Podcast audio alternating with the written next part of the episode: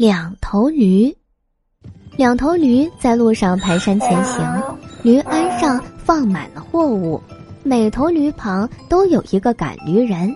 走在前面的那头驮着一些废铁和不值钱的旧货，后面那头则驮着两大袋金银钱币，价值不可估量。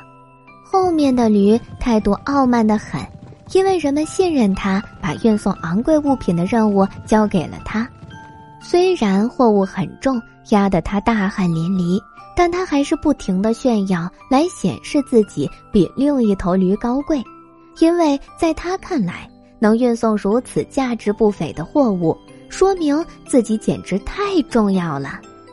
世间万物还是有等级之分的，他自负的对另一头驴说。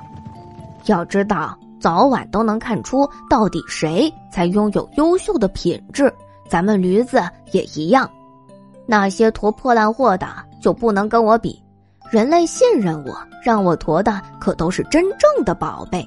全世界的人都想得到并珍惜的不得了的宝贝，他们和我之间的差别就像水和酒之间的差别那么大。听你说话就跟听念经似的。另一头驴嘟囔着，一副满不在乎的样子。他大概在想，他的同伴运送金银财宝也没什么了不起。等到了驴厩，人们也不会给他多添一把饲料的。就在这时，一伙不怀好意、全副武装的强盗在一个弯道处拦住了他们的去路。赶驴人只想着保命要紧，于是跳下坡道，头也不回的跑了。两头驴也本能的想逃，但强盗紧追不舍，很快就赶上了他们。那伙人一眼就看出来，其中一头驴驮的货没有任何价值，就放他走了。但另一头驴驮的可都是货真价实的金银钱币，他们可不会饶过他。